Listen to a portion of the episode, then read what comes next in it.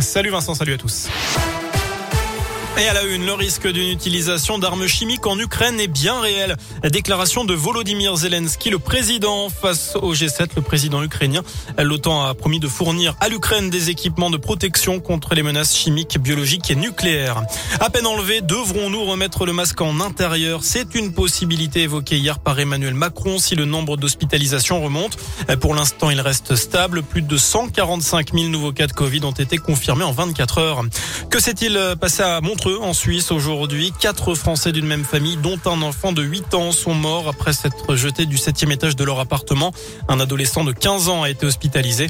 Une enquête est en cours pour comprendre les raisons de ce drame familial. Selon les premiers éléments, il s'est produit alors que les gendarmes tentaient d'entrer dans l'appartement pour un problème de scolarisation d'un des enfants.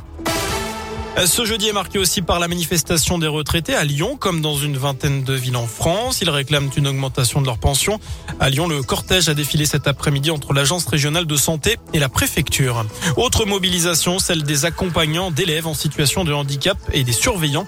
Plus précisément, ce sont les employés chargés de leur paye qui se sont mis en grève aujourd'hui. Les agents dénoncent une surcharge de travail et des salaires trop bas. Il est suspecté d'avoir commis cinq cambriolages à Lyon et Villeurbanne. Un détenu de 21 ans a été extrait de la maison d'arrêt de Villefranche où il était incarcéré pour une autre affaire. En garde à vue, il a reconnu être entré au domicile de ses particuliers, mais seulement pour y dormir. Il devait être présenté au parquet aujourd'hui en vue de son jugement. À retenir aussi ce manque de pluie historique. Il est tombé seulement 8 mm de précipitations depuis le début du mois de mars. C'est du jamais vu depuis 29 ans d'après le progrès.